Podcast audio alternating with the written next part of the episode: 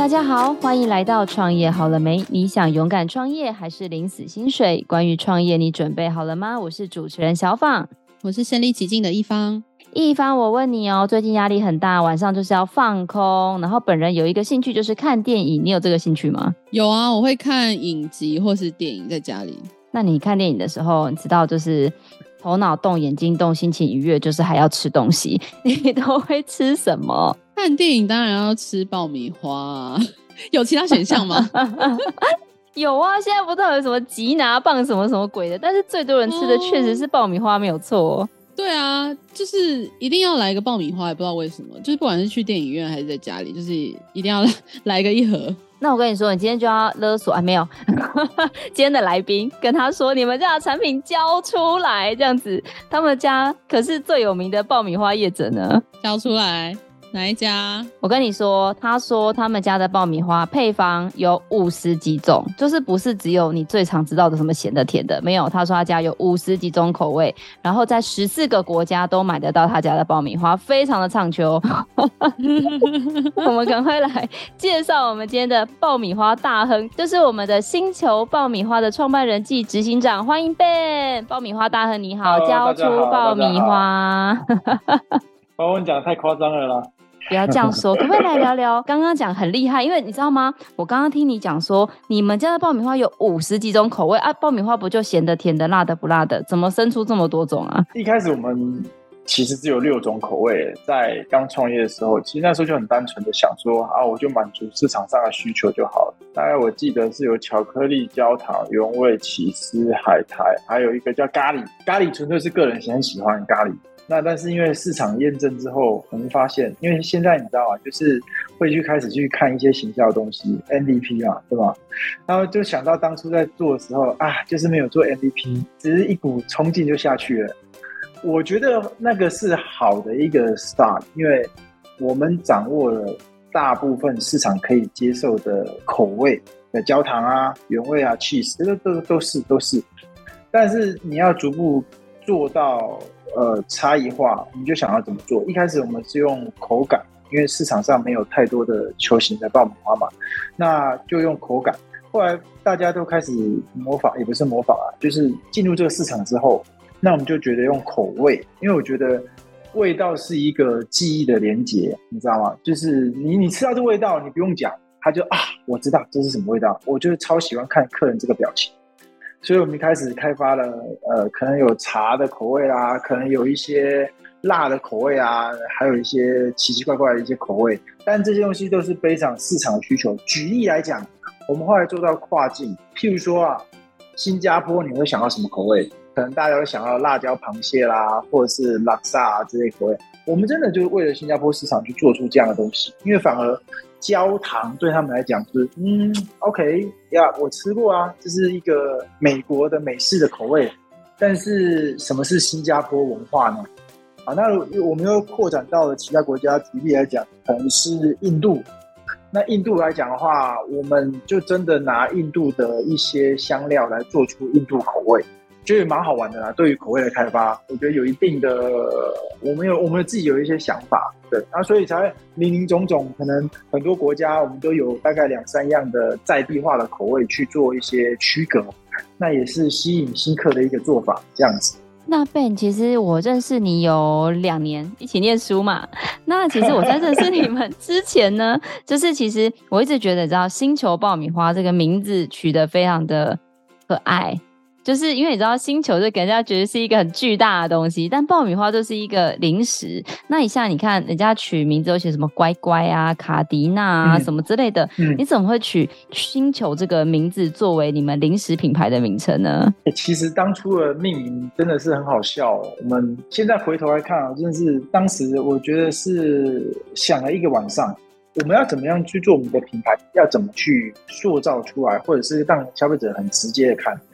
哎，圆圆的，不然叫月球好了，月球好怂，不要。那啊，不然叫野球好，野球像棒球一样嘛。啊，那很怂，就是没有人几个知道野球是什么，除非日本的。那我们就讲啊，不然还有什么东西是球类的呢？还是怎么样？啊，星球，星球好像可以，但是有什么连接呢？那时候其实我们呃做最多的口味是原味，原味刚爆出来的时候热热的嘛，对吧？然后它因为外层的糖衣不多，所以它就是倒出来之后会闪闪亮亮的。我们在制成上面看得到，就闪闪亮亮的，哇，好像一颗一颗的星球会会闪会闪的感觉。你说他们就是它了，好，就是星球了这样子。嗯，这就是我们品牌中文品牌的由来这样子。对，那我们一开始想要叫星球爆米花就好了，那时候是去申请商标嘛，但是商标被驳回，因为星球这个两个字太 common，那我们就叫星球工坊啊，这样工坊，那就可以吗？可以，就是。呃，就是说商标的命名规则是四个字，也就是有两个字是共通词，OK 的，但三个字共通词它就不行，所以就星球工坊是这样的由来。你看够简单吧？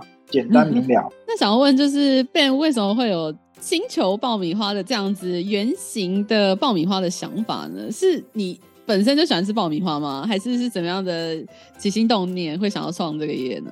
我觉得。每一个东西它都是一个小小小小，你注意到小小细节就会有些不一样。哦，我记得之前在美国吃过 popcorn，其实就有圆的，有有有有花的嘛。这个对台湾人来讲，呃，应该怎么讲？王子面它是一包的，跟小包的，但是概念是一样意思，就是小时候的零食。然后后来回来台湾工作之后，发现啊，怎么？大家在团购爆米花，因为那时候爆米花就是花的嘛。那我觉得圆的不是比较好吃吗？为什么大家都买花的？后来就去开始去研究之后，发现，Oh my god，就是种子的不一样，也可以讲啊，不是种子不一样，应该是说我们现在买的玉米的 quality，它大概有八十八个 percent，它是圆的。它还是有一些花的，它不敢保保证是百分之一百，所以我们会有一些 filter 去把那些小的东西给滤掉。那你就可以看到什么都几乎是圆的，这是我们的制成。那就是你可以知道，就是说哦，所以那些花的可能会是用更便宜的玉米去做出来的。哎，这是事实哦，这是事实。我们可以 compare 一下价格，就是我们现在用的玉米一份跟戏院用的玉米一份差一倍。差一倍的价格，成本就差一倍，所以这样的玉米是比较贵的。那你说它的口感比较好吗？我觉得是可以做出跟戏院的爆米花是不一样的口感，因为它那边它不能让消费者吃到薄跟脆，它比较容易腻。所以这是我们一开始选择这个球形爆米花的原因。因为我从就是刚一样嘛，认识你两年，一直都听你讲爆米花。但是就我所知啊，听说呀，你不是学食品出身的耶。因为我一直没有时间好好跟你聊这一题。我一直觉得，因为你知道我们班有另外一个同学，就那天听你说他是家族就做糕饼，我一直以为那个人是你，结果不是。对，那不是我。那 对对对，那你怎么会从你知道？因为大部分我。遇过超级多食品的，很多是家族做食品，要么就是自己很爱吃，就要么就是自己很喜欢煮。对，那你是什么样的一个渊源？然后从一个不是做食品的人，然后变成现在的爆米花专家？大概就是成长背景，但我觉得也不光是成长背景啊。我觉得，呃，我在求学阶段是蛮 lucky 的，是有机会让我看到两个 business 的 example，就是那时候我是其实仔仔工程师。然后每天就是在实验室这样子，后来就是发现说，哎，其实我接触到的第一个生意是二手笔电的翻修，那是我们本业嘛，就是其实 notebook 有什么难的呢？就把它拆开之后，hard d 啊，然后这些显示卡弄一弄，然后把它整个烤漆，我会发现说，哇塞，这样子整理一个东西不到一个礼拜，我们可以做一台，也可以讲嘛，大概获利一万多块吧，一万一万多块，然后我觉得难易度没有，但是我忽略了。谁给你货源，然后我们要全面销，对吗？我们那时候只有把人家给我们货源之后，我们去整理完，然后就是上面有个大盘的概念。Anyway，那是第一次生意的接触，其实还没有成本概念，我只觉得哇，这样子我们可以赚很多钱。第二次是呃很早期很早期的时候，因为看到清新福泉，这也可以讲啊，因为事实上是这样啊，我们跟朋友有投资，跟家人有投资一间店。在万华那个时候也成功，因为那个是全台湾，我记得大概九百间店还一千间店，反正非常早期，在台北他们要拓展的时候，我们就已经成功的。那这两个 business model 让我觉得，哎，好像我可以，我也可以成功哦。所以我们那时候在退伍之后开始工作，然后开始去想一些不一样的生活憧憬。完了之后呢，哎，看到大家团购某个东西，我觉得这个不就是很平常的东西吗？也许我可以做出一些不一样的。那那时候我就跟家里面人讲说，好吧，我那时候大概二十八岁。那我拼一下吧，如果有有一些不错的成绩啊，如果真的不行的话，OK，我大概三十岁，我再回科学园区，还是一条好汉，你知道吗？还是一条好汉。但我觉得一路走来都是贵人的相助啦，每一个阶段都会跑出一个贵人来帮忙。但是可能我自己也是一直问，一直问，比如说我不会做财务嘛，那我那时候真的抱着这个公司的资料哦，很核心的资料。然后去请教一个长辈，哎，他真的哦，晚上十点就陪我聊天，然后陪我教我，然后要弄到晚凌晨一两，哎，两三点，那我再回家。然后这是一个很初期，在 early stage 的时候，就是把财务整个先搞懂之后，到国际市场拓展的时候，刚好也有个前辈，他对国际市场的发展策略是非常的有经验的，所以一路走来，我们在每个国家所遭遇的状况都可以再讨论。对，当然，我觉得第三个阶段，我觉得是就是认识这些同学，从同学身上我学了非常多，比如说在课程中一些行销哦，我在课程中一些行销的验证哦，就是我会知道为什么我过去哪些东西做的对，跟哪些东西做错。那从课程架构，我觉得是哦，让我重新又再把这十二年、十三年的东西再想一次，非常好，而不是帮学校打广告，但是我觉得嗯。是很棒的一个架构，所以我应该要把嘉玲老师那一集下面的链接放这一集。老师，感谢你。对对对，要感谢就是我没有，我觉得其实到某一个阶段，我会去体认到我的不足啦，然后就想要那时候其实心里是很慌的，因为其实你没办法去知道什么对什么错，但是我们现在可以知道什么是对的，什么是错的。那你在就是创业到目前为止啊，就是因为。你会认认知到说自己有一些地方是比较不足的，去上课嘛？那在这个时间点，你是认知到自己的哪一个部分比较不足，然后或者是说，哎，星球工坊的企业到了哪一个瓶颈吗？嗯，我觉得哦，不足的地方应该是说我没办法告诉同仁们，哎，你这个提议可以够还是不能够？其实我们现在就会用 MVP 的概念去测试每一个小小小小的专案，我觉得那很好，因为大家每一天就会看到一些 feedback，然后马上修正，马上改，然后就会越做越好。但以前往往他们的提案都会是哇，包容又包套一整个这样子，还含了很多很多的预算。你说对也不对，那你说错呢？你又不知道从中去挑剔哪些东西是错的，这个案子怎样？你只能给他们一句。我觉得这个成本太高，或者是我觉得这个效益我看不到，但是你没办法很结构性的告诉他们应该要怎么修正会比较好。像现在，我觉得我是一个传教士，你知道吗？就是一直在公司内部一直在告诉他们我们要怎么去修正顾客旅程，然后去修正 MVP 这个架构。对，我就像一个传教士一样。那以前的话。我觉得比较偏向是他们很多 idea、很多想法，但是我们没办法很有方向性去导引他们，把这些的 idea，就是把它大的目标化成小小小小小每个成功去验证它。我觉得差别是这样，有可能是可能我在第一线。然后直接就哪些东西是成功了，我们可以直接就加码，或者是哪些东西成功或者不成功，我们直接删除。但是你现在变成说你要去看他们是哪些案子的时候，你会用第三者的角度会更严格吗？好像不是，就是你会更结构性的去看这件事情。但是那时候结构跟现在的结构的想法是不一样的。我那时候没办法去告诉他们，你这个地方怎么修正比较好，但是现在可以。那我有一点想要跟您请教的是说，因为就像你刚才说的，因为种种的因素，所以后来选择了自己踏入不熟悉的领域做创业，然后现在也做了很多的一个学习，然后也带领的团队向更好的地方走。那我们回到事件的刚开始，就是这么多的产品里面是怎么选中爆米花这个品项？是你有看到什么样的商机吗？亦或者是说，诶，像我现在自己也要进入产品这个洞嘛，然后我又不像你那么专。专注做一个品相。所以像我自己也会常常遇到说，哎，那我今年的新品要做什么方向？那你当初是怎么选定了这个品相的？我觉得就是看到了市场的需求。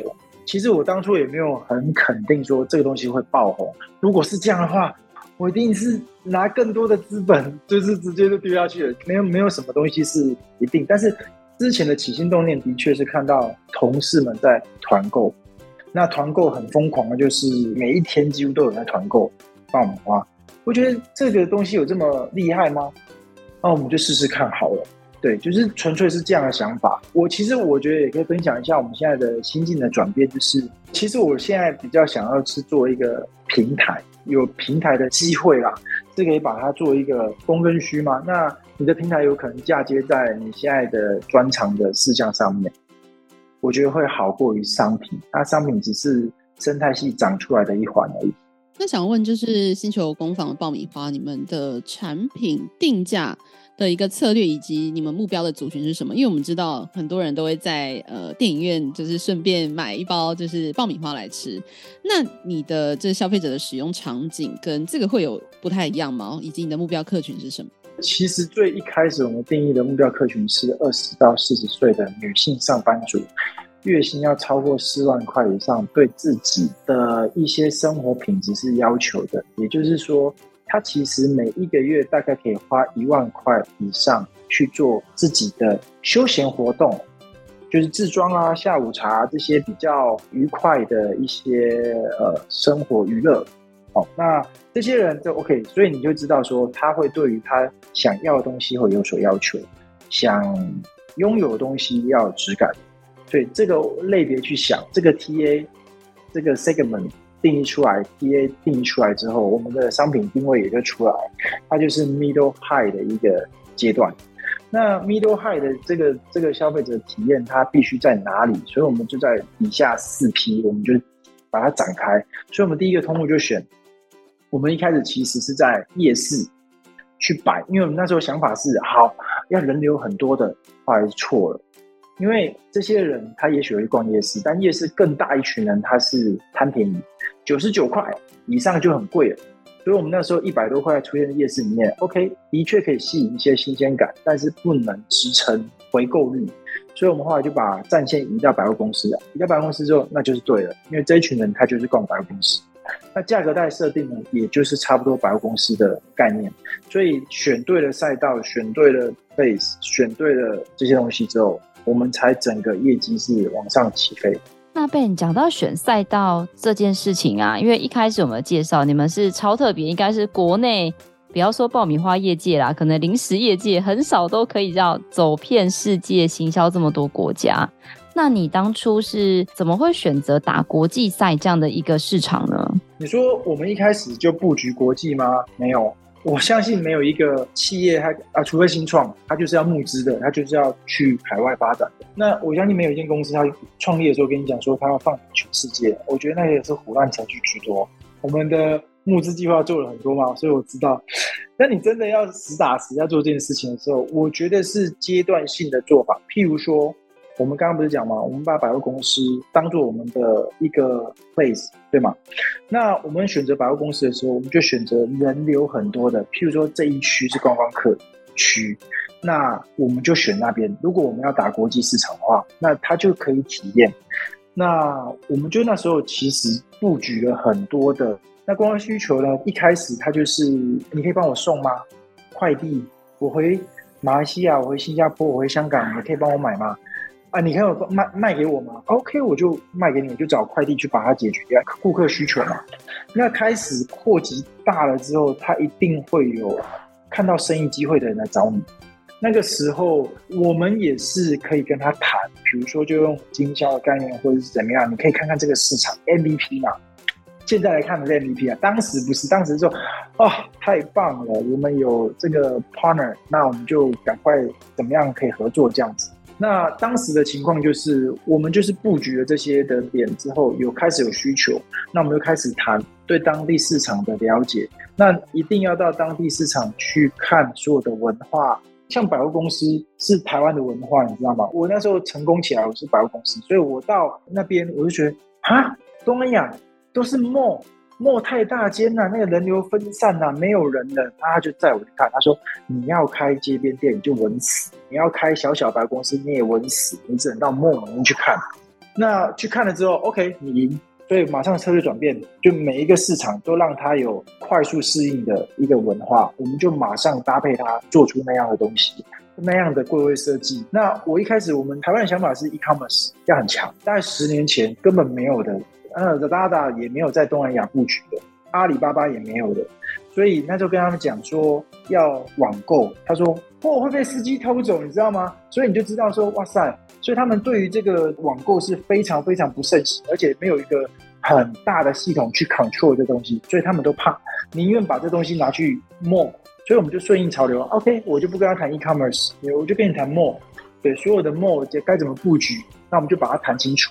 刚刚讲到那个，就讲到一个笑话。就我前阵子在看那个呃一个脱口秀的节目，它里面就有提说，你知道女生为什么不能当快递人员吗？为什么？因为她会把东西都拆开。哦，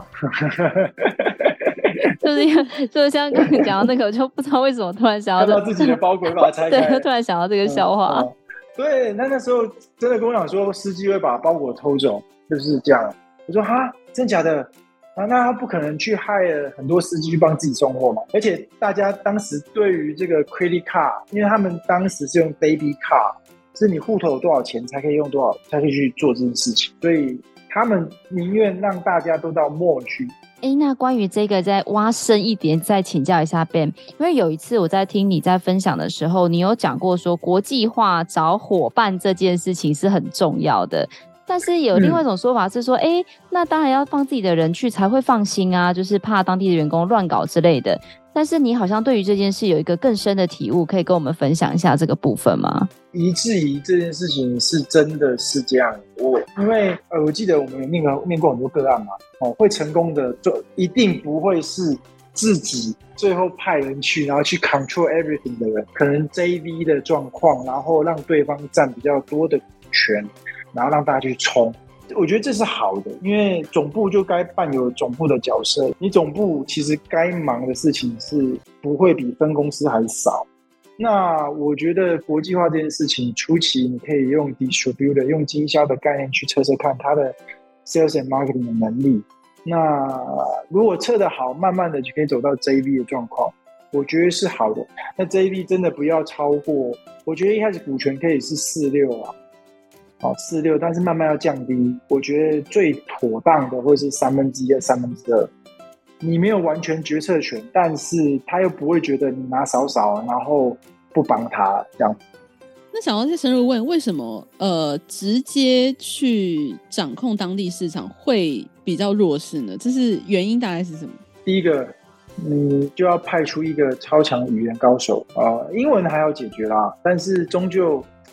你派一个英文去印度，好像可以讲得通，但印度有十六种官方语言，你知道吗？在它的 Ruby 上面，它就有写上它的所有的官方语言的名字。那你不是这么好掌握的，那你再来马来西亚马来文，马来文跟印尼文可能可以稍微共通一点，但是你要一个人去学，真的太难了。除非你找到一个那边长大的人交换学生，但是他又具备有管理。组织的技巧跟天分哦，太难了，这是难上加难。所以，与其这样子，倒不如我觉得中小企业要拓展的时候。当然，你说一般的大企业会不会这样做？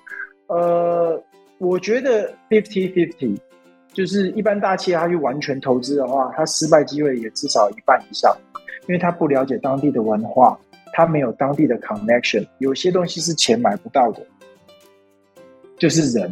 就是关系都架构在人上面，所以我觉得这个也是出去走了一圈之后，要很 open mind 看这件事情，钱就分人家赚，那你会赚更多。那 Ben，从你刚才讲，你从创业到现在，听起来大概是十二三年的时间。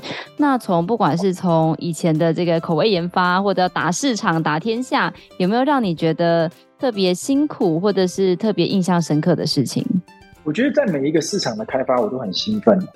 对，就那种兴奋的感觉，就是哇塞，呃，不是我们又多开一个市场可以有更多业绩，而是哦，我又可以看得到不同人群的需求，那你把它卖得好，在这个市场的时候，我觉得那个成就感是很爽，就是这样。我讲的太直，就是很，就像 yes 这样的感觉。那我觉得在每一个国际市场，它其实难度都不一样。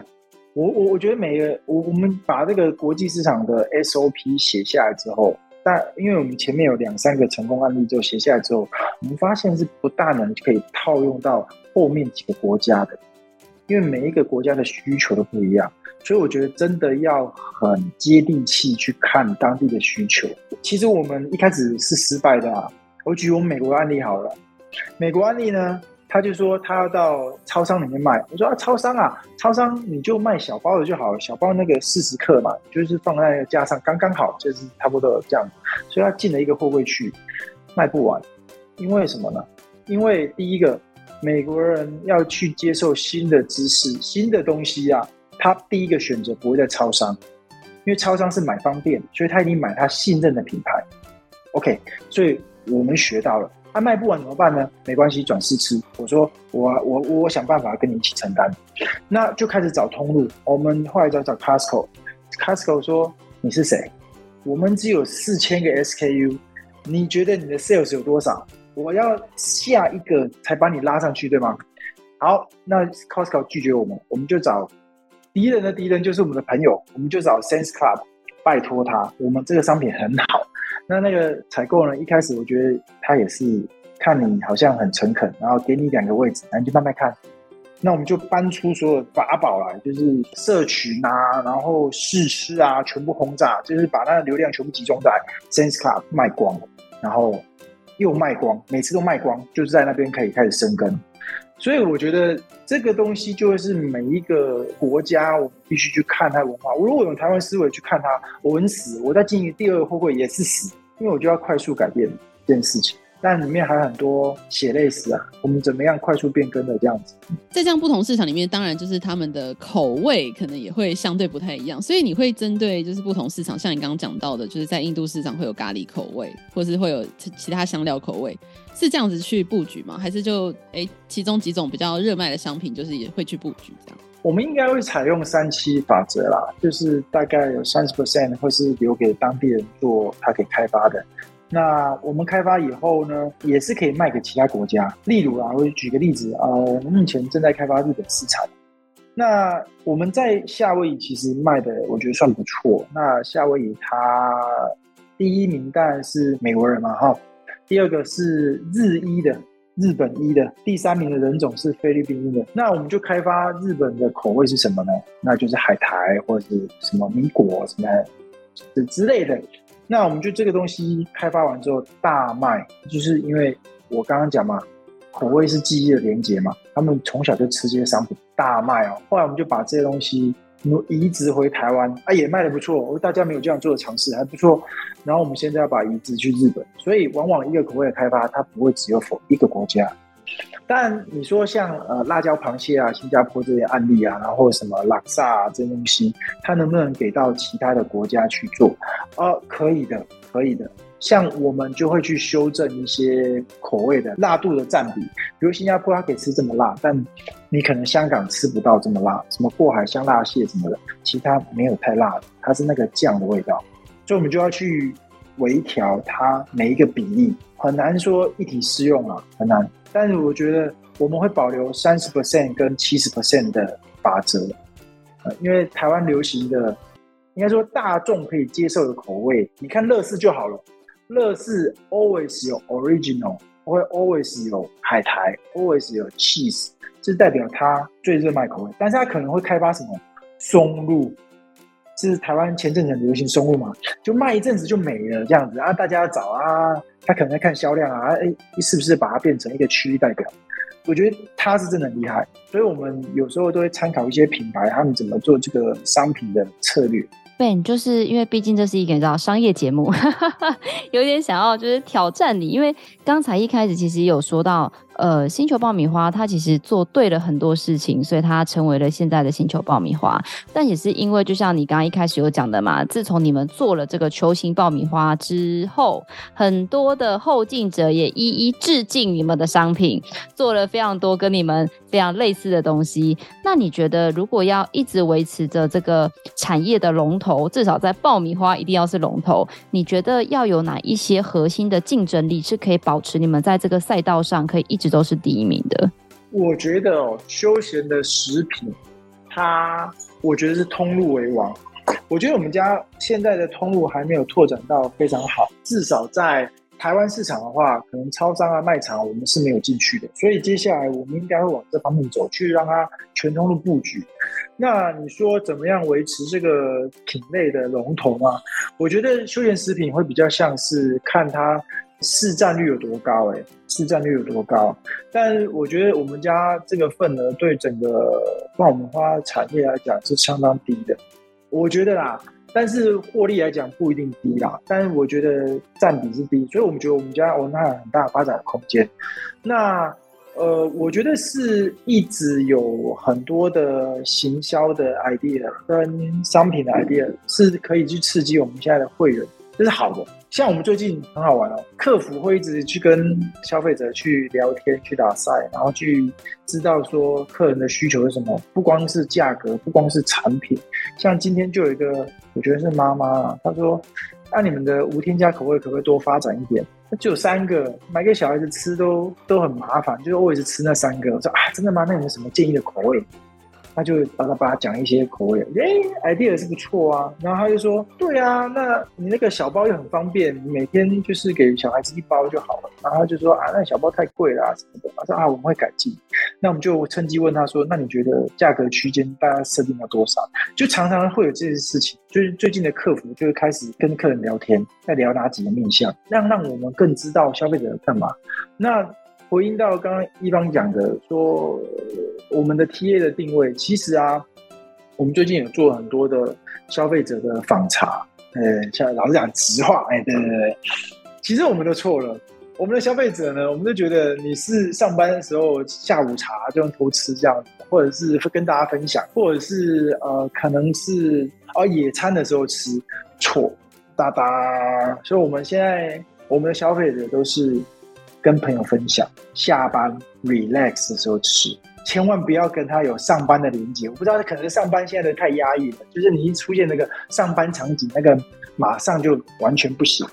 所以这是我们的消费者 feedback，我觉得也蛮不错的，蛮不错。我觉得开始去 take care 很多消费者内部的想法，很好。那我相信你们就是在研发新的产品的时候，一定会有试吃的一个环节嘛？嗯、就是你们怎么样去判断，就是这个口味是 OK 的？你们有一些评断的标准吗？哦，我跟你讲，真的很神哦。我们其实之前有做一件事情，就是试吃这件事情，然后真的会中的商品，它就是要在多少百分比以上，不然真的是堪忧。我们应该是整个试吃流程是这样哦。那先给内部的团队试吃，内部团队要大家喜欢的程度要八十五%以上，我们就会拿出去给会员试吃。会员第二阶段会员是 VIP 的，就是超级，就是我们在顶端的这些会员，对我们长期有消费的，因为他太了解我们，对，真的有铁粉哦，很可怕，就是也不是很可怕，很感谢，谢谢你，谢谢你，对，谢谢你的支持，这样子，对，那他们的意见是真的很准。那至少他们的意见要有八十五%以上，大家是非常喜欢。我们才会进到第三部分，就是到公开试吃。然后公开试吃大概门市啊、网络上啊都会收集一千份以上。第三阶段也要有八十五%以上的喜欢，不是普通那种啊，要非常喜欢。那这个商品一定会飞。对，但是我们后来，我觉得我要把这个流程减少，因为这个太耗时冗长，你知道吗？就是现在正在看的事情是，可能利用一些比较简单的行销工具，可以帮我们快速判别这件事情。但是消费者往往接收到你的产品的时候，他们内心是，我说第二阶段就是我们的超级 VIP 那些，他们是很雀跃的啊，我也可以参加这个研发小队的耶我可以给自己的意见的这样子，所以他们真的嗯，很可爱啊，很可爱一群人。而且我真的不得不说，星球调味真的超厉害的，因为我不知道一方知不知道，我跟 Ben 合作了一支高粱爆米花，我超佩服他们家的。你知道这么多年来，他们是唯一一个可以把高粱高酒精浓度的奇怪的味道，完美的融合在零食里面，然后非常的受到消费者高度的接受的，就只有星球爆米花。我真的要帮他们拍拍手，觉得非常的厉害。完全没想过高粱可以变成甜食。对对对，就是我们我们的团队很厉害，我们团队很厉害。他就是永远记得，就是他一开始端出来的时候，我说这什么口味？什么东西啊？你这确定是要给人吃？一闻就想说是什么意思？对啊，什么东西？然后他就说，哎，不要啊，OK，等等我，那再来。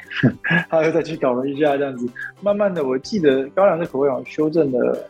端给小访的版本就不少了，对吧？好像测试了两三次吧，应该有，对对两三次嘛，蛮多次。但是在内部死掉的，可能我看不下这个两倍的数量哦。对，就是开始去调这样。对，然后最近也 Ben 也在帮我的朋友们研发很多很神奇的口味，我我也是蛮期待的。看好你们哦，这个期待一下，我们我们家的调味应该是嗯不会差，不会差。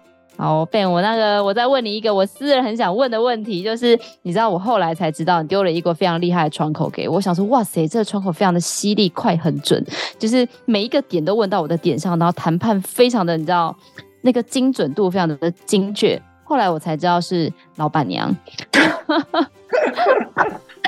我本我本来想说，哇，这个经理人好认真哦，每一个细节都问得很到位。然后某年某月某一天，我才发现说，哦，原来是板娘啊。那我就不免产生了一个疑问，就是我真的觉得跟另一半工作很厉害耶，可不可以请教一下？因为其实我们很多的来宾里面也有很多是跟另一半一起创业的。那因为我的另一半其实是呃跟我的行业别比较远，所以我们没有这样的一个这个疑虑。可是像我自己的创业是跟我的闺蜜一起创业，那我们难免也会有摩擦，可也不可以跟你请教一下这个跟亲密的人，不管是好朋友或者是老婆老公一起创业，有没有什么可以分享的秘诀？我觉得是个性诶。对啊，我觉得我觉得他包容的比较多吧，因为有时候对事情的时候我很叽歪，就是我我就觉得。这个没有一百分，你不要拿出去给人。他就说我们怎么样怎么样，他就会一开始我们当然很多争执嘛，因为我会跨到他的领域去看，他会进来我的领域来看。譬如说我们就有分工嘛，但其实一开始分工我讲，因为你没有一个默契的时候，其实这个很难。后来逐渐培养一个默契的时候，其实营运那一块比较多的，比如说在 B to B 啊这块，都是他负责。因为他觉得他对于这些跟 marketing 比较相关，因为 B to B 就比较像客制嘛，案子啊很多的专案来谈，会比较像是异业合作，他比较有兴趣。那你说像工厂的营运啊、电商这些数字啊、百货的这些营运啊，对人的，我觉得就是我会比较有兴趣，那我们就会分工。一个人时间又有限，所以每一个方选底下，我会找一些经理人，那变成说我对他们啊。比如说工厂就有厂长啊，然后呃百货有有大概几间门市，那我就找个营运经理，然后就帮我 operation 这些日常的东西。那我们就会跟他定期开会，就是一个礼拜一次，就是把我们讲的事情给定下来。我觉得最后回到这个两个人一起创业，或者是跟闺蜜一起创业，闺跟闺蜜可能还好。两个人一起创业，最一开始不能适应的东西是你，你从头到尾你的生活都讲一样的东西哦，所以我觉得要有其他兴趣很重要，就是你可以在这个时间把自己暂时从工作抽离，哪怕是看剧也没有关系，因为这个时间是没有工作的。比如说我跟我太太，就是我先喜欢上运动嘛，所以。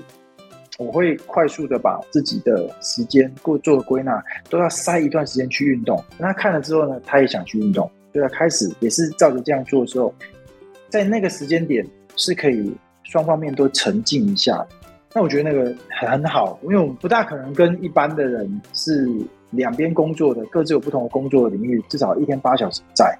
但我们每天这么密切接触的话，其实我们在公司也很少讲话的，除非工作上的需要，或者是中午吃饭的时候，就跟大家一起去吃饭嘛，就聊天啊，干嘛？接下来是各做各的，因为彼此的进度不一样。我觉得是给对方一些空间呐。对。那最后想帮听众问一下，就是如果他们就像小访一样有这样子开发新产品的需求，或者是想要呃跟你们有一些异业合作的话，你们有什么样的流程，以及要到哪到哪边找你们合作呢？欢迎请在官网下方留言。没有啦。其实现在蛮多 email，他就直接 email 来，他要干嘛干嘛干嘛这样子。像我们在新加坡参访的时候嘛，那时候我整个吓到，差点从那个椅子上弹跳起来，因为澳门的 Ritz-Carlton 他要找我们合作，合作那个房间里面的礼物。那我说哇，这个一定要接，这一定要接接接这样子，对。那因为时间差不多，Ben 这边有没有什么特别关于星球很重要的，或者是令人很兴奋的事，然后是没有分享到的？应该有的就分享吧。我觉得最开心就是把学校这一套慢慢套用到公司上面。一方就是今天你的目标还没有达成，Ben 董还没有答应要送你爆米花吃。不用啦，我们自己去买，就哪一间百货公司去扫货。对啊，我们去扫货就好了。我们有有有，对对对，就是给他吃好吃满这样子。那今天非常感谢到。Ben 来节目上跟我们分享了很多他创业的历程，你知道吗？我一直很想要听听看 Ben，就是因为爆米花真的是一个对我来说，其实小时候是一个很平凡的食物，但他现在却可以在世界各国这么样的受到欢迎，甚至是以前都会觉得啊，就是只有路边摊或买回家放在微波炉，现在在百货公司这么以前小时候觉得是高大上的地方，也都可以有呃星球爆米花这样子一个很独特的一个零食。那今天 Ben 也不藏私的把他的经营的秘诀，还有一些开发的秘诀，还有经营客人的秘诀，都跟大家分享。那如果大家对于这个星球爆米花想要品尝一下它的风味的话，我们也会把这个联络资讯放在下方资讯栏。那如果说你有想要异业合作，像我这样子开发一些独特的口味，甚至是你可能家里是农民啊，或者是一些独特的产业，有一些独特的食材，也都可以跟我们的星球爆米花来合作。相信呢，也会一起产生很棒的火花，很棒的一个产品。如果你喜欢我们的节目，也别忘了给我们五星好评加分享哦！创业好了没？我们下次见喽，拜拜，拜拜，拜拜。